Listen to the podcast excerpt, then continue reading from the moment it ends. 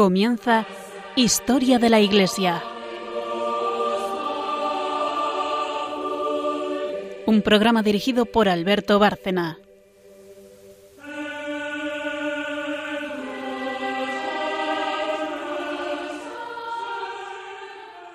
Buenas noches, oyentes de Radio María y de este programa Historia de la Iglesia. Buenas noches y muchas gracias, María Ornedo. Buenas noches.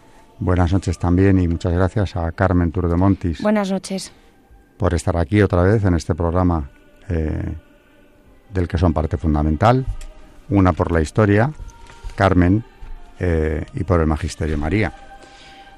Y bueno, pues eh, hay quien sigue el programa con, con bastante frecuencia y hay quien lo sigue con menos. Así que, como siempre, empiezo haciendo un cortísimo esquema de lo que de lo que hacemos, de cómo se divide el programa. Eh, primero vamos a hacer una pausa y enseguida entramos con la parte histórica, de la que se ocupa Carmen. Hoy voy a hacer una breve introducción que nos va a servir de repaso y también para todos los que no hayan seguido este, esta parte del programa, ponerles un poco en situación. Después de eso, eh, ahora una parte histórica. Bueno, la introducción a la parte histórica la hago yo, pero luego la parte histórica la hace Carmen, como siempre. Después de eso hay otra pausa muy corta y viene el santo o santa del día, que también lo trae Carmen. Y la tercera sección es el magisterio, que tiene que ver con lo que hemos estado hablando, que lo hace siempre María. Bueno, pues eh, pequeña pausa de un minuto y, y empezamos a hablar de la parte histórica.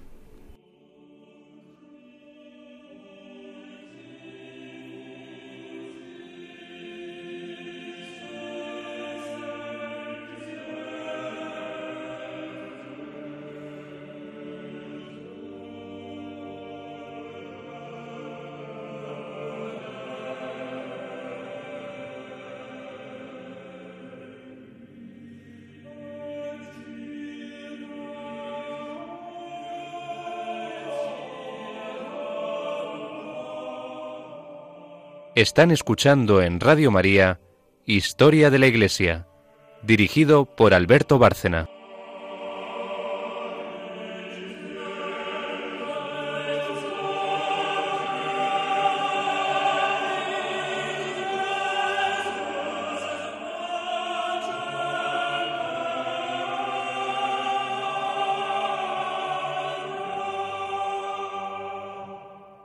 Pues continuando con nuestro tema, eh, con el que ya llevamos varios programas, hoy vamos a hablar un poco para introducir eh, una vez más a los monjes, eh, de la mano de Amun, que fue uno de ellos también, una anacoreta, este tema de, de, los eremitas y de estos monjes del desierto. Y con el ejemplo de Amun, como decimos, pues un poco cómo vivían y a qué se dedicaban. Amun o Amonio el Eremita, fue un asceta cristiano del siglo IV, fundador de una de las comunidades monásticas más célebres de Egipto. Posteriormente fue declarado santo. Fue uno de los ascetas más, venerados del desierto de Nitria, del que ahora posteriormente hablaremos, y San Atanasio, que además lo menciona en su vida. Y menciona también la vida de San Antonio, del que fue, por cierto, contemporáneo. Su nombre es el mismo que, que el del antiguo dios egipcio Amón. Procedente de una rica familia, nacido en una pequeña localidad del delta del Nilo, se quedó huérfano a una temprana edad. Fue empujado al matrimonio por imposición familiar a la edad de 20 años y logró persuadir a su esposa para que hiciera voto de castidad junto a él, basándose en la autoridad de las epístolas a los Corintios de San Pablo. Vivieron juntos de esta manera durante 18 años, hasta que por su deseo se separaron y alrededor del 325 él se, re se retiró a la montaña de Estete al sur del lago Mareotis, donde vivió 22 años visitando a su hermana esposa dos veces al año. Ella, mientras tanto, había fundado una congregación religiosa de vírgenes en su propia casa. Cooperó con San Antonio, del que ya hemos hablado, puesto que además es el fundador de todo este movimiento, y reunió a sus monjes bajo su supervisión directa, formando así un monasterio de ermitaños únicos. Su fama de santidad y lo que se decía de que hacía milagros tenía el carisma de ver la realidad invisible, leía los pensamientos y adivinaba secretos que atrajo además a otros eremitas, hasta que la importante influencia de seguidores hizo que él, junto con un grupo de discípulos y con la cooperación de Antonio Abad, que le visitó y le tenía en gran estima, dejaran la montaña y se trasladaran al desierto de Nitria, luego llamado de las celdas, donde reunió una nueva colonia de eremitas y que además, como hemos dicho, eh, del que hablaremos eh, en un ratito. Según la tradición, se supone que fue el primer eremita que estableció un monasterio conocido como Kelia, cerca de Nitria. Se considera que murió a la edad de 62 años. Su fiesta es el 4 de octubre en las iglesias ortodoxas orientales y en la iglesia católica. Su fiesta en la iglesia ortodoxa copta es el 20 de octubre. Murió ante Antonio Abad, quien escribió una epístola para él, afirmando que vio el alma de Amun llevado por los ángeles al cielo. Generalmente se dice que existen 17 o 19 reglas de ascetismo atribuidas a él, existiendo el original griego en el manuscrito. También existen en un manuscrito las 22 instituciones ascéticas del mismo Amun, o una que lleva el mismo nombre. Existe también una colección de sus cartas en la Patrología Orientalis. También hay citas de la ascensión de Isaías y los testamentos de los doce patriarcas, una literatura arcaica judio-cristiana que encontró un segundo aliento en los primeros padres del desierto. Entre los discípulos de Amón figuran ascetas como Pambo, Macario de Alejandría, que también hemos hablado de él en numerosos programas, que residió en las celdas 355 al 394, o Evagrio Póntico, que, al que también hemos traído al programa. Y hablando un poco de, estos eh, desiertos, y de estos centros monásticos donde estaban estos monjes, algunos en monasterios y otros como ascetas, en soledad. Eh, en uno de los últimos programas hablamos de, lo, de, de y hoy vamos a hablar de Nitria, que también fue otro centro monástico y que fue uno de los primeros centros monásticos cristianos en Egipto. Este centro de Nitria estaba ubicado en una colina a pocos kilómetros del sur de Alejandría, en el territorio de la gobernación de Beera, en la región noroeste del delta del Nilo. El lugar dio su, nombre a una depresión llamada Desierto de Nitria. Fue el primero de los tres principales centros de actividad monástica cristiana en el desierto de Nitria. Los otros dos, como hemos dicho, fueron Kelia y Estete. Nitria fue fundada en el año 330 por Amun por consejo de Antonio y debido a su aura de santidad y personalidad carismática, rápidamente atrajo a miles de monjes durante el resto del siglo IV. En 390 evolucionó de una colonia de monjes solitarios, que vivían cercanos pero sin apenas conexión, a una comunidad organizada de vida en común, con banqueros, comerciantes y servicios religiosos. También llegaban gentes de la cercana ciudad de Alejandría, incluso en grandes cantidades, y muchos de los monjes se centraron en atender las necesidades de los visitantes llevaban un monacato de tipo semi-eremítico. Esto, por ejemplo, lo vamos a ver, que va a pasar muchas veces. Eh, primero los monjes eh, se van en soledad al desierto y poco a poco van llegando visitantes peregrinos a verles y así se van fundando nuevos monasterios. La población monástica en Nitria disminuyó durante los siglos V y VI y el sitio fue abandonado en algún momento a mediados del siglo VII pues cuando el patriarca copto Benjamín I visitó el área en su viaje escete, el valle de Nitria estaba casi desierto. Las ruinas del antiguo asentamiento han sido borradas progresivamente por arena y viento del desierto. En cualquier caso, el tamaño de Nitria en su apogeo llevó a los monjes a fundar otros asentamientos en áreas vecinas, como en el Uadi Natrun, donde cuatro cenobios han sobrevivido hasta nuestros días. Nitria probablemente se encuentra debajo cerca de la aldea moderna de Edbarnutj, pero si bien una intensa investigación arqueológica podría revelar partes del establecimiento, nuestra única evidencia real de Nitria hasta este momento proviene solo de documentos. El autor de los monjes egipcios, probablemente Flavio Rufino, visitó la zona a finales del siglo IV. Nitria recibe su nombre de una ciudad cercana que fue llamada así por los depósitos de Natrón, una sal utilizada por los antiguos egipcios para el embalsamamiento de momias. Así que bueno, hacemos otra vez un repaso que nunca está de más hacerlo, pues primero, como hemos visto, con Amun, que además fue, fue el fundador de Nitria, eh, otro centro monástico y uno de los muchos que hubo en este periodo en, en esta zona y que, como hemos dicho, primero, donde primero se, se localizaron los, los, primeros monjes del desierto, los ascetas, y que poco a poco, y debido a su éxito y a la cantidad de visitantes, se fueron haciendo monasterios. Claro, esto eh, está en el contexto de eh, precisamente los orígenes del, del, monacato, como dice Carmen. Primeramente son personas, bueno, hombres y mujeres, porque también tenemos a las madres del desierto que se retiran eh, del mundo completamente, se vacían de sí mismos, es lo que buscan para llenarse de Dios, acercarse a Él, que es el único, el único móvil que tienen en su vida. En la sociedad romano-cristiana, como dice José Orlandis, en los siglos IV y V, el fenómeno ascético tuvo resonantes manifestaciones. En los propios círculos de la aristocracia. Aquí hemos visto en el programa ya varias veces cómo de estos padres del desierto los podemos encontrar de todas las extracciones sociales. Matrimonios de la nobleza senatorial, como Paulino de Nola, y Terasia, Opiniano y Melania. Vimos aquí dos Melanias, la vieja y la joven se desprendieron de inmensos patrimonios y asumieron una existencia de fieles discípulos de Cristo, según las enseñanzas del Evangelio, como el como el rico, el joven rico que no quiso seguir a Cristo, bueno, pues estos exactamente hicieron lo contrario. San Jerónimo dirigió espiritualmente a los círculos ascéticos de nobles señoras romanas, esto ya en la, en la capital del imperio, primero en la propia urbe, pero luego en Palestina les explicaba los libros sagrados, les alentaba en el ejercicio de la ascesis cristiana, la práctica de la castidad entre las mujeres se incrementó a lo largo del siglo IV y a veces viudas y doncellas vírgenes comenzaron a vivir en común, como sucedió en Roma, en torno a las nobles damas Paula y Marcela. Es decir, que el origen de la vida cenobítica lo tenemos aquí, precisamente en la tradición del desierto.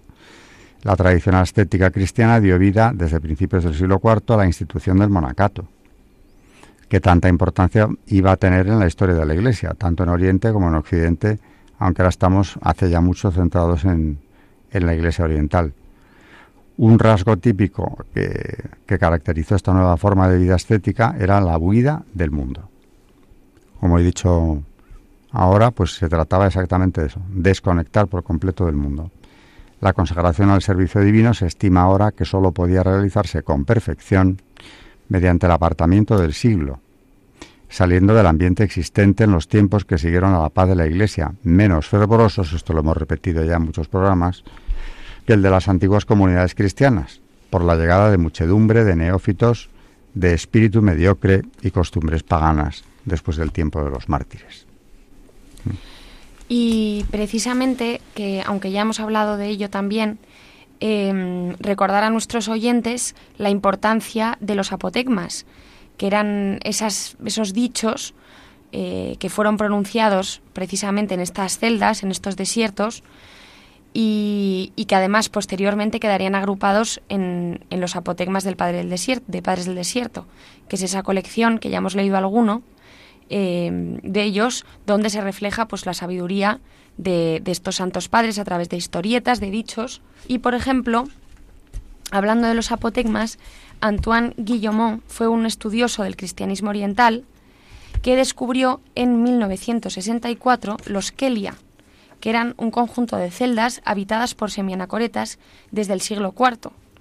Las fuentes documentales del monacato cristiano le proporcionaron datos topográficos de dónde, se, dónde estaban. Puesto que el número de monjes aumentaba en la montaña de Nitria, eh, Abba Amun pidió consejo a Abba Antonio acerca del lugar en que deberían construirse nuevas celdas, y éste se lo indicó después de haber caminado juntos por el desierto. A finales del siglo IV moraban allí 600 monjes, que combinaban soledad y vida comunitaria. En aquellas celdas fueron pronunciados estos apotegmas o gran parte de estos apotegmas. Los restos de edificaciones que se han conservado en la región de Natrún permiten inferir cómo era la vida de estos primeros monjes. También a esos parajes recónditos del desierto ha llegado el despropósito de erradicar cualquier huella. Es decir, hay muchos que, pues a propósito o no, eh, se han destruido. Pero algunos se han conservado y gracias a ellos podemos ver cómo era la vida de estos primeros monjes. O sea que bueno, recordar que, estaban en estas celdas o Kelia y que todavía algunas siguen, eh, siguen incluso en pie y que fue allí además donde se pronunciaron o donde se han encontrado muchos de los apotegmas, que son estas historietas que hemos leído aquí en el programa de vez en cuando, donde se ve eh, toda la sabiduría de estos padres, porque además, como siempre, como nos pasaba ya con los padres, eh, con, los, eh, con, los, con los santos padres, con los padres del desierto también, pues son estos apotegmas y estas vidas, siempre las podemos aplicar pues incluso al día de hoy. Claro, una cosa que, que llama mucho la atención es que realmente los apotegmas, y algunos oyentes nos lo han dicho, son clarísimos. O mm. sea, eh, la facilidad con la que se expresan los padres del desierto eh, a la hora de explicar qué es lo que tiene que hacer el cristiano para acercarse a Dios es, es insuperable. Entonces, bueno, claro, sí, no forman parte, aunque algunos son padres de la Iglesia también, de la patrística en su conjunto, pero desde luego son grandísimos maestros de aquellas primeras comunidades y que están tan vigentes como estaban en su momento. O sea que si entonces movían muchedumbres que les querían perseguir hasta el desierto, aunque ellos huyeran, ¿no? Eh, Carmen antes, hace unos minutos, nos recordaba el estilita o los estilitas que se subieron a una columna cada vez más alta para que nadie les pudiera estorbar y, vivían ahí como en una penitencia eh, permanente de años, ¿no? Eh, huían, pero qué atractivo no tendrían todo lo que salía de su boca, que le seguían muchedumbres desde las ciudades. Y bueno, también ahí está el, origen de la vida cenobítica, ¿no? De otros que querían aprender de Dios para vivir igual que ellos. O sea que a mí lo que me admira de esa época es que cerca estaban de Dios. O sea, qué que, necesidad tenían de, acercarse a Dios dejándolo todo. Como comentábamos antes, algunos inmensos patrimonios, incluso situaciones privilegiadas, aunque aquí ya hemos visto que hay de todo. Hay bandidos, hay delincuentes conversos, eh, hay gente pobrísima pero luego hay también, como digo, pues gente de enormes privilegios, de una posición eh, social y política, incluso en, en Roma importantísima, que, quieren lo mismo, acercarse a Dios. Y por eso, como comentaba, vaciándose de sí mismos, alejándose del mundo. O sea que este fenómeno ha sido en la historia de la Iglesia importantísimo y nosotros mismos estamos descubriendo que además el mensaje que encierran porque si no nos acercamos a lo que dijeron o escribieron, puedes pensar, bueno, dieron un gran ejemplo, alejándose del mundo para vivir en oración. Pero es que hay que ver la sabiduría que tienen eh, y la sencillez con la que explican personas encerradas durante décadas en esas celdas apartados del mundo, ¿no? algunos con estudios y otros sin ellos. Habían recibido a veces simplemente su enseñanza de otros padres que habían llegado antes, mayores que ellos, pero algunos no tienen más sabiduría que, que no es poco, que la que proporciona el contacto con Dios permanentemente. Eh, esto como, como introducción. Eh, para quienes nos siguen, mm, quizá no sea una novedad porque, claro, llevamos hablando de esta, de esta vida, de esta huida del mundo desde hace ya muchos, muchos programas. ¿no?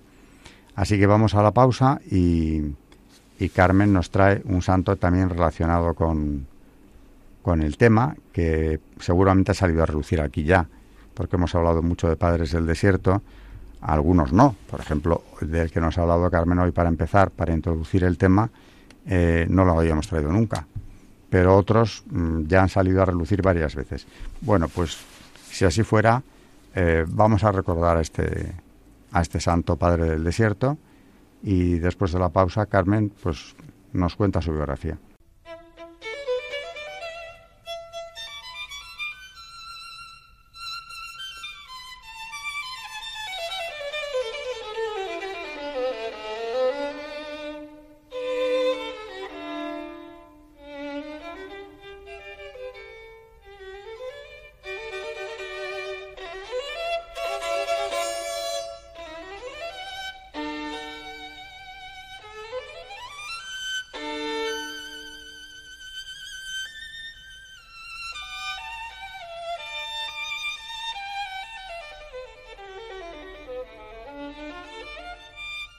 Están escuchando en Radio María Historia de la Iglesia, dirigido por Alberto Bárcena.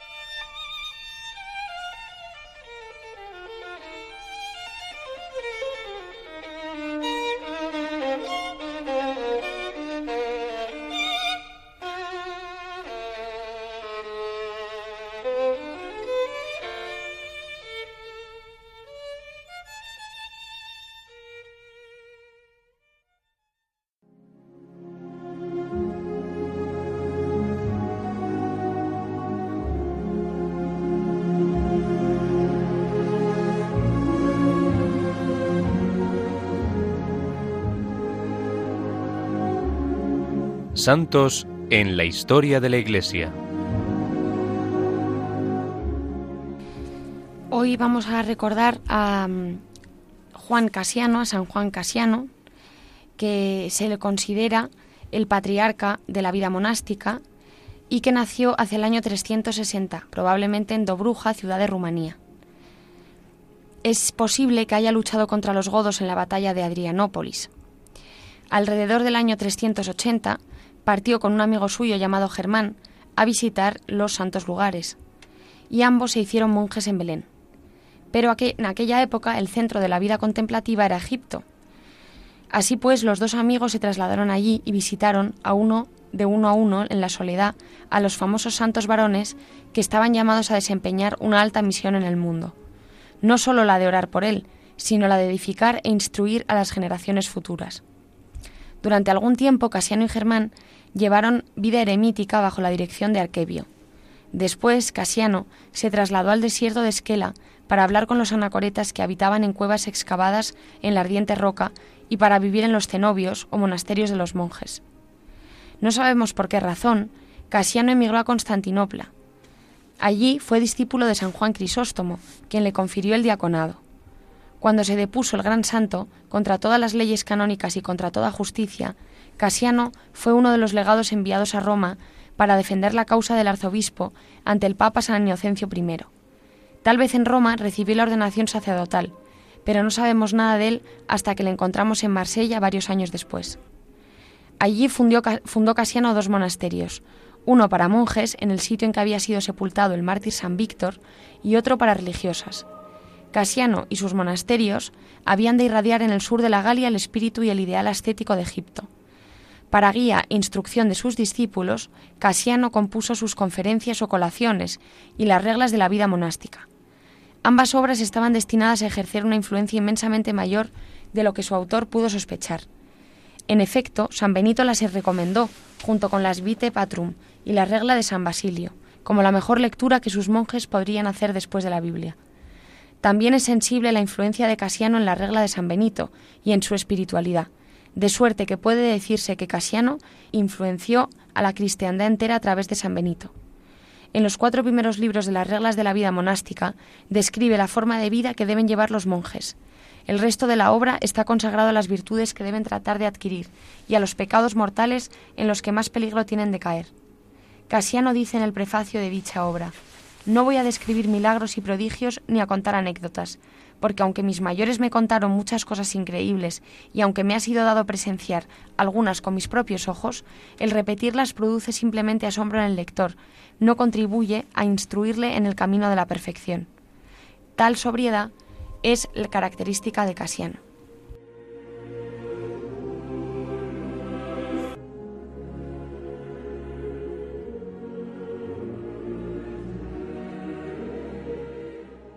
Bueno, pues un ejemplo que, está relacionado con otros con otros padres mucho más famosos y que han salido a relucir aquí frecuentemente, ¿no?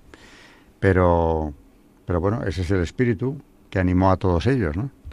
Eh, cada uno tiene sus apotegmas o tiene una visión, ponen el acento más en ciertos aspectos eh, de la vida cristiana, pero desde luego tienen una uniformidad eh, en cuanto a sus prácticas, en cuanto a su vida y sobre todo en cuanto a sus objetivos, que no es más que, eh, en síntesis, elevarse hacia Dios, no uniformidad total.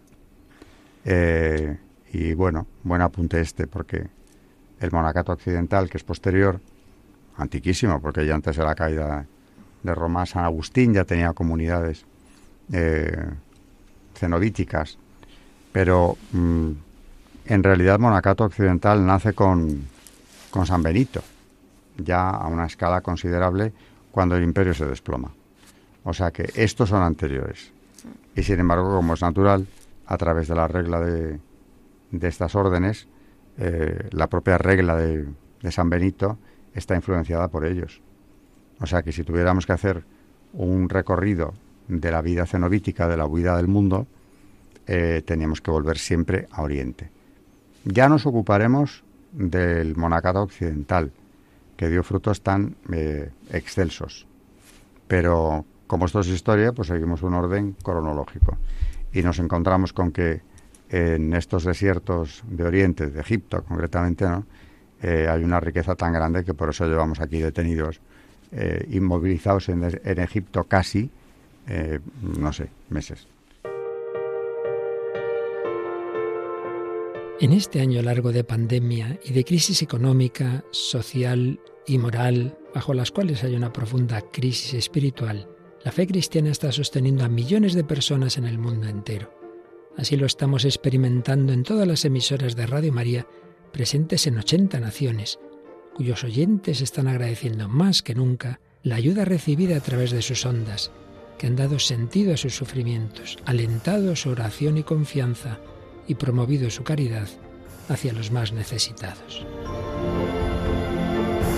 Por ello, en este mes de mayo, unidos en cenáculo en torno a María, os invitamos a intensificar vuestra oración al Espíritu Santo, a hablar a muchos de esta radio y a contribuir con vuestros donativos, por pequeños que sean, a extender Radio María en España y en el mundo, especialmente en las naciones más necesitadas, a las que dedicamos nuestra maratón misionera bajo el lema Testigos de Esperanza. Así pondrás tu granito de arena para que todo hombre reciba el anuncio que proclamaba el Papa Francisco en la solemnidad de Pascua. El Señor nos precede siempre, en la cruz del sufrimiento y de la muerte, así como en la gloria de una vida que resurge, de una historia que cambia, de una esperanza que renace. Puedes informarte de cómo colaborar llamando al 91 822 8010 o entrando en nuestra página web radiomaria.es. Seamos con Radio María testigos de esperanza.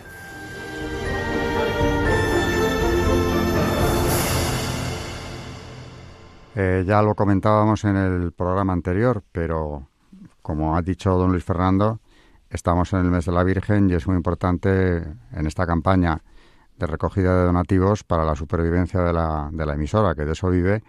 Y como comenté también el otro día, nos hemos dado cuenta de que en estos meses eh, es especialmente importante que estemos cerca de nuestros oyentes que han tenido ese consuelo y ese apoyo de Radio María. Así que por favor vuelvo a pediros una vez más que seáis generosos y que penséis que sin esos donativos vuestros eh, esta radio no podría hacer la función que está haciendo. Y vamos con el magisterio relacionado con los padres del desierto también, que como siempre nos trae María.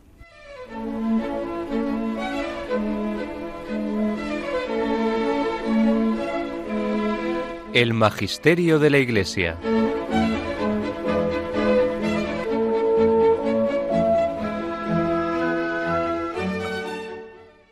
Bueno, pues siguiendo con diferentes conferencias de Doroteo de Gaza, que muchos de nuestros oyentes nos han pedido que continuáramos con ellas, mm, hoy vamos a, a traer El temor de Dios, que es su cuarta conferencia, en la cual dice así. San Juan dice en las epístolas católicas, el amor perfecto expulsa el temor. 1 Juan 4:18. ¿Qué nos quiere decir con esto? ¿De qué amor nos habla y de qué temor? Pues el profeta dice en el Salmo, todos sus santos temed al Señor. Salmo 33 y en las Santas Escrituras encontramos mil otros pasajes semejantes. Por lo tanto, si los santos que aman de tal manera al Señor le temen, ¿cómo puede decir San Juan el amor expulsa el temor? Quiere mostrarnos que hay dos temores, uno inicial y el otro perfecto. El primero es el de los que se inician en la piedad, y el otro es el de los santos que han llegado a la perfección y a la cumbre del santo amor. Por ejemplo, el que hace la voluntad de Dios por temor a sus castigos. Todavía es principiante, tal como dijimos, ya que no hace el bien por sí mismo, sino por temor a los castigos. Otro hace la voluntad de Dios porque ama a Dios mismo y ama especialmente serle grato. Este sabe lo que es el bien, conoce lo que es estar con Dios. Este es el que posee el amor verdadero, el amor perfecto, como dice San Juan. Y ese amor lo lleva al temor perfecto. Teme y guarda la voluntad de Dios no por evitar los azotes o el castigo, sino porque, habiendo gustado de la dulzura de estar con Dios, como hemos dicho, aborrece el perderla, teme quedar privado de ella. Este temor perfecto, nacido del amor, expulsa el temor inicial. Y es por eso que San Juan dice que el amor perfecto expulsa el temor. Pero es imposible llegar al temor perfecto sin pasar por el temor inicial. Hay, en efecto, como dice San Basilio, tres estados en los que podemos agradar a Dios. O bien hacemos lo que agrada a Dios por temor al castigo, y entonces estamos en la condición de esclavos, o bien, buscando la ventaja de un salario, cumplimos las órdenes recibidas en vista de nuestro propio provecho, asemejándonos así a los mercenarios. O, finalmente, hacemos el bien por el bien mismo y estamos así en la condición de hijos. Porque el hijo, al llegar a una edad razonable, hace la voluntad de su padre no por temor al castigo, ni para obtener una recompensa, sino porque, amando a su padre, guarda hacia él el afecto y el honor debido a un padre, con la convicción de que todos los bienes de su padre le pertenecen. Este merece oír que se le diga, ya no eres más esclavo, sino hijo y heredero de Dios por Cristo. Es evidente que no teme más a Dios con ese temor inicial del cual hablamos, sino que ama como decía San Antonio. Yo ya no temo más a Dios, sino que lo amo. Del mismo modo, el Señor, al decir a Abraham, después que éste le ofreció a su hijo, ahora sé que temes a Dios. Génesis 22, 12. Quería referirse a ese temor perfecto nacido del amor. Si no, ¿cómo pudo decirle ahora sé? Discúlpenme, pero Abraham había, había hecho tantas cosas, había obedecido a Dios, había abandonado todos sus bienes, se había establecido en una tierra extranjera, en un pueblo idólatra, donde no había ninguna señal de culto divino. Pero sobre todo, había soportado esa terrible prueba del sacrificio de su hijo. Y después de todo eso, el Señor le dice, ahora sé que temes a Dios. Es muy claro que allí habla el del temor perfecto, el de los santos, porque ellos hacen la voluntad de Dios no ya por temor a un castigo o para obtener una recompensa, sino por amor, como lo hemos dicho muchas veces, temiendo hacer cualquier cosa contra la voluntad de aquel a quien aman por lo cual San Juan dice, el amor expulsa el temor. Los santos no obran más por temor, sino que temen por amor. Bueno, eh, siguiendo con, con el santo temor, dice así, este es el temor perfecto, pero lo repito, es imposible llegar a él sin haber tenido antes el temor inicial. Porque está dicho, el principio de la sabiduría es el temor del Señor. Y también el principio y el fin es el temor del Señor. La escritura llama comienzo al temor inicial, al cual sigue el temor perfecto, el de los santos. Ese temor inicial es el nuestro como un esmalte sobre el metal, guarda al alma de todo mal, según está escrito. Todo hombre se aleja del mal por temor del Señor. Aquel que se aparta del mal por temor al castigo, como un esclavo asustado de su Señor, comienza progresivamente a hacer el bien y poco a poco pasa a esperar una recompensa por sus buenas obras, como el mercenario. Y si continúa huyendo del mal por temor, como el esclavo, y después haciendo el bien con la esperanza de una ganancia, como el mercenario, perseverando así en la virtud, con el auxilio de Dios y uniéndose cada vez más a Él, termina por gustar del verdadero bien. Y al tener una cierta experiencia de él, no querrá ya separarse nunca más. ¿Quién podrá entonces, como dice el apóstol, separarlo del amor de Cristo? Entonces alcanzar la perfección del Hijo, amar el bien por el bien mismo y temer porque ama. Y tal es el temor grande y perfecto. Sí, o sea que está diferenciando el temor al castigo, que sería lo más básico, ¿no? En ese acercamiento hacia Dios, mm, por temor de Dios, dejar de pecar, eh, temiendo el castigo que eso te puede acarrear. Porque claro, no es un castigo que te vaya a fulminar inmediatamente, ¿no? Pero estamos hablando de nuestra vida eterna. Entonces, bueno, de momento, ya ese es un paso importante. El que, creyendo firmemente en Dios y esperando en Él, ¿eh?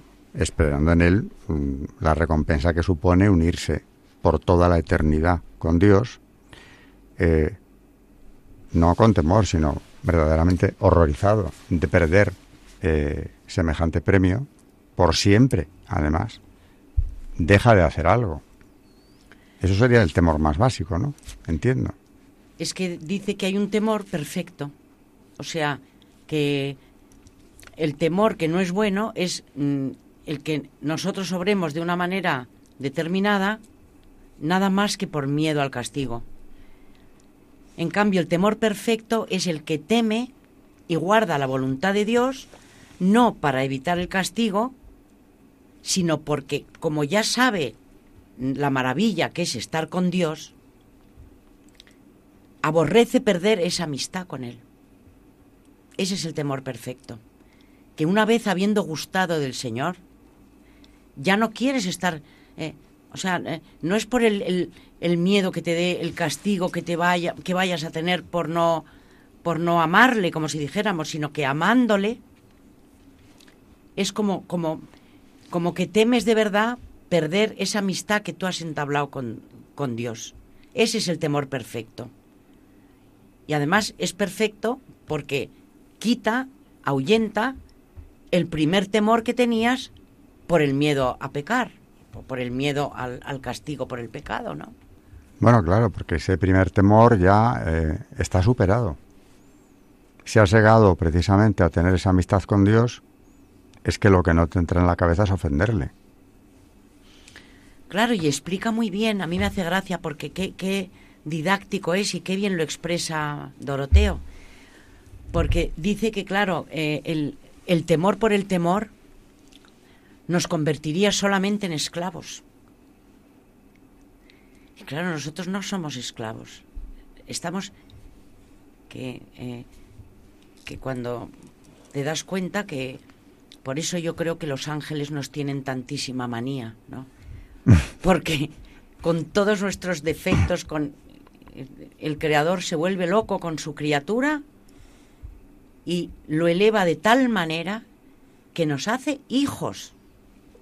Nos hace hijos. Por eso mm, yo me acuerdo del padre Patricio en, en las clases cuando nos dice que, que, claro, en la creación el infierno fue creado nada más que para los ángeles se habían revelado, no para el hombre. El otro día se lo oí eh, y me pareció una explicación eh, muy clara, muy contundente. ¿no? El, el infierno no estaba hecho para nosotros. Dios no lo hace para nosotros. Que somos sus hijos, hijos de Dios. Yo creo que no nos damos cuenta lo que es esto. Lo que no significa que no acabemos en Él, claro. Claro. Pero que desde luego eso no, no forma parte del plan de Dios para el hombre, eh, por supuesto. El infierno es la consecuencia de la rebelión de los ángeles caídos. Porque Exacto. se han apartado de Dios, o sea, por su soberbia y siguiendo a su jefe, es por lo que eh, levantándose contra Dios, como decía aquel amigo nuestro, eh, tan genial, Javier, ¿no? El cretino llamaba al demonio. O sea, hay que ser cretino para levantarse contra Dios, sabiendo lo que pierdes, porque se supone que un ángel, además, eh, tan privilegiado como él era, eh, ¿cómo pudo jugarse a una carta y solo por soberbia la felicidad eterna? O sea, el vivir en presencia de Dios y tan cerca de él como estaba él, además, ¿no?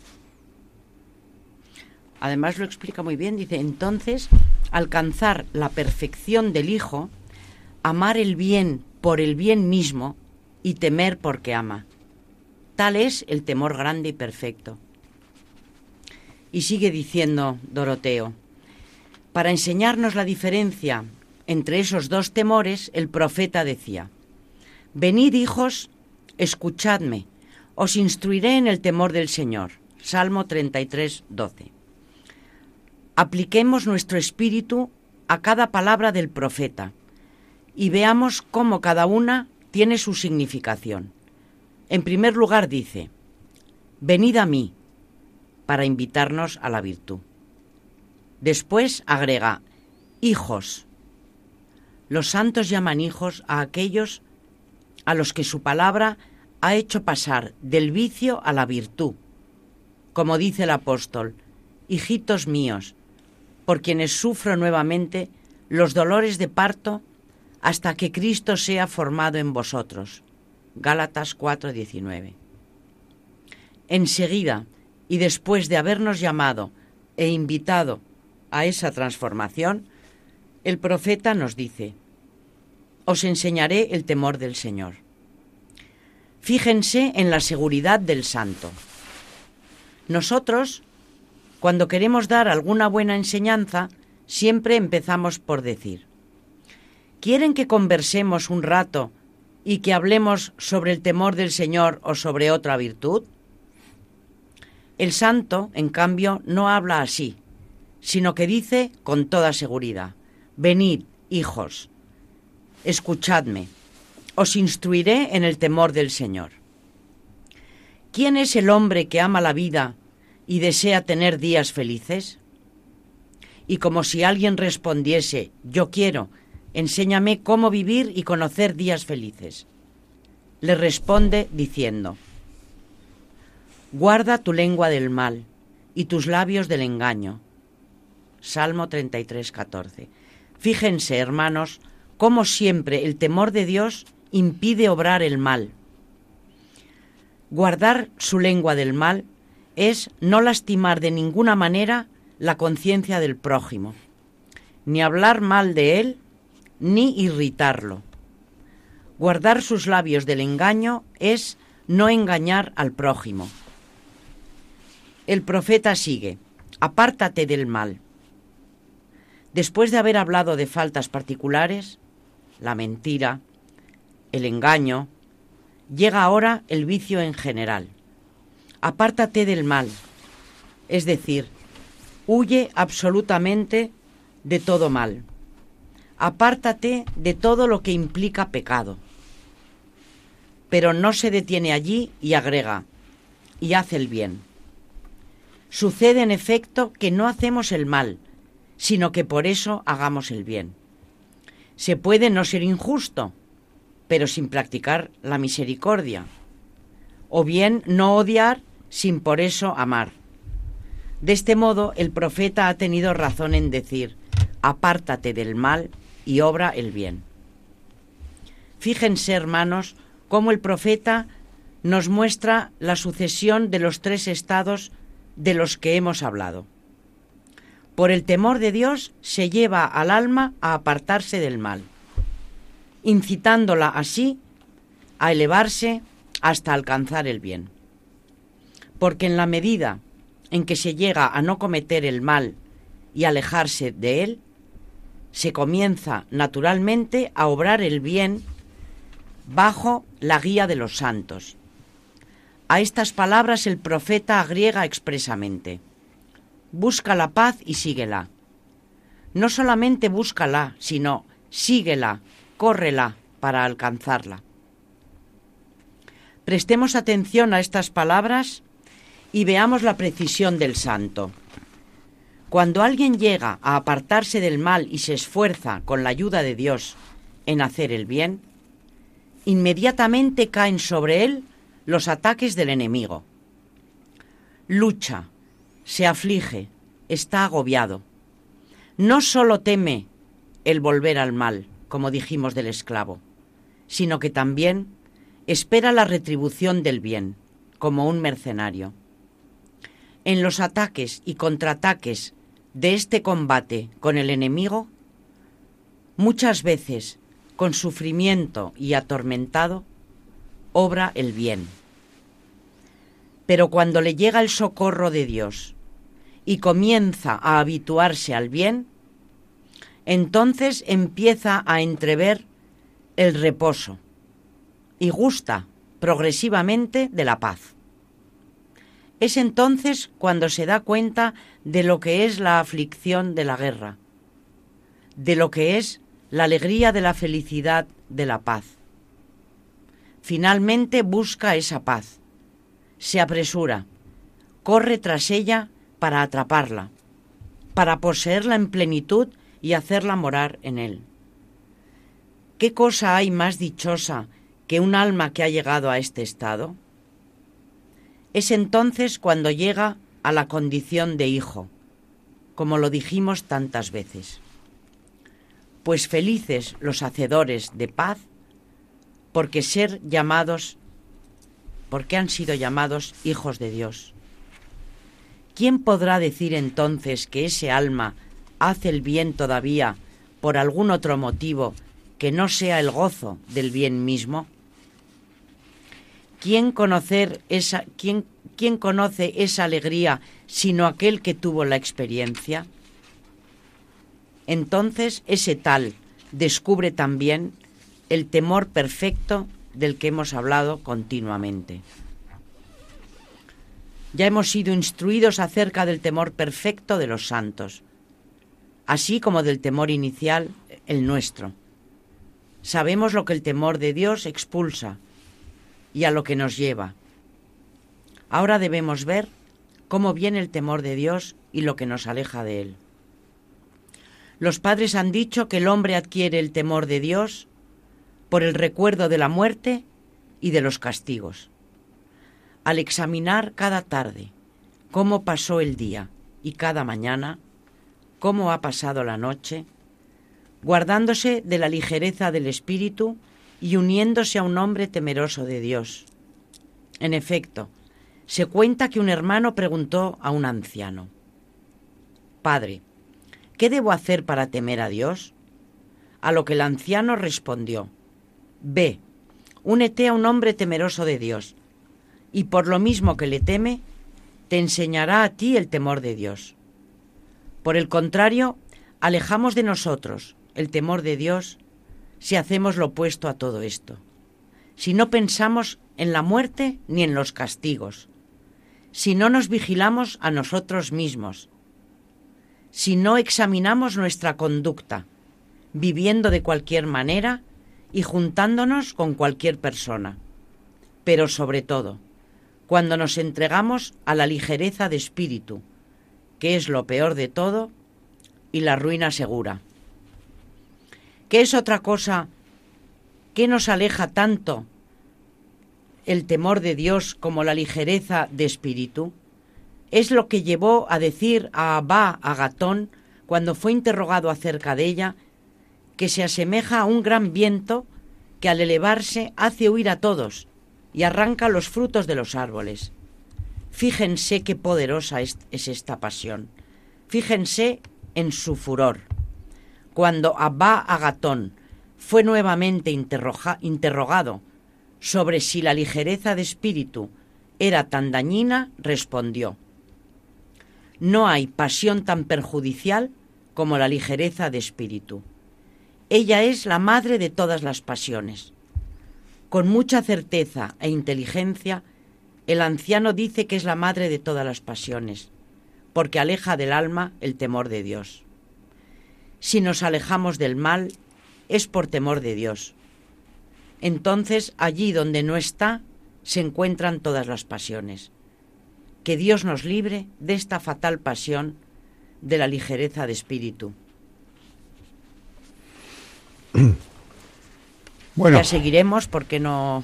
Seguiremos porque sobre el temor de Dios se puede hablar mucho, pero está muy bien esta distinción de, este, de este padre cuando nos diferencia entre ese amor, ese temor casi instintivo del esclavo, ¿no? que teme el castigo, eh, del otro amor más elevado que es el amor, diríamos, como del amante que teme perder al amado, cuando ya le ha conocido, cuando le ha tenido cerca, eh, con una conducta que le aparte de él.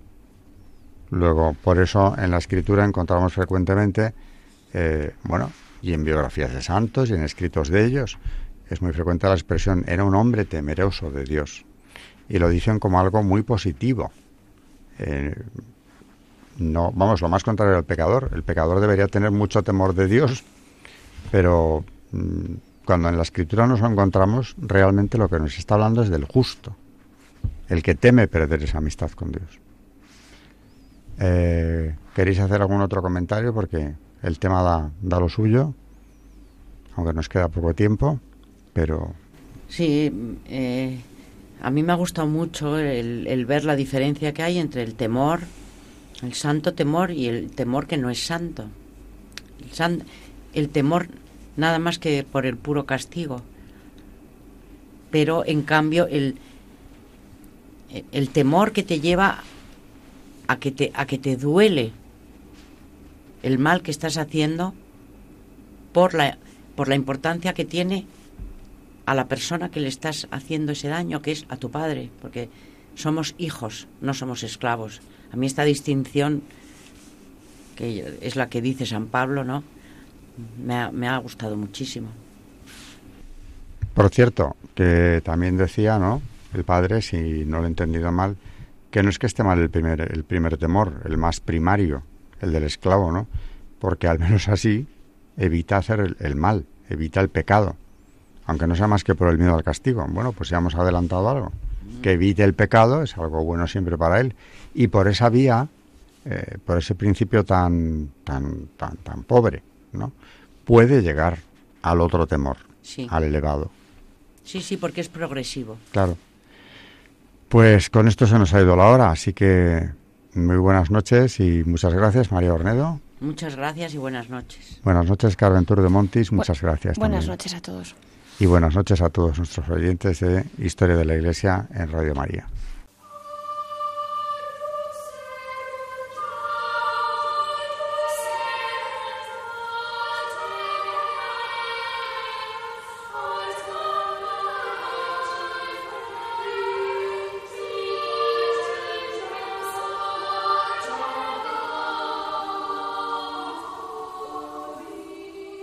Han escuchado Historia de la Iglesia, un espacio dirigido por Alberto Bárcena.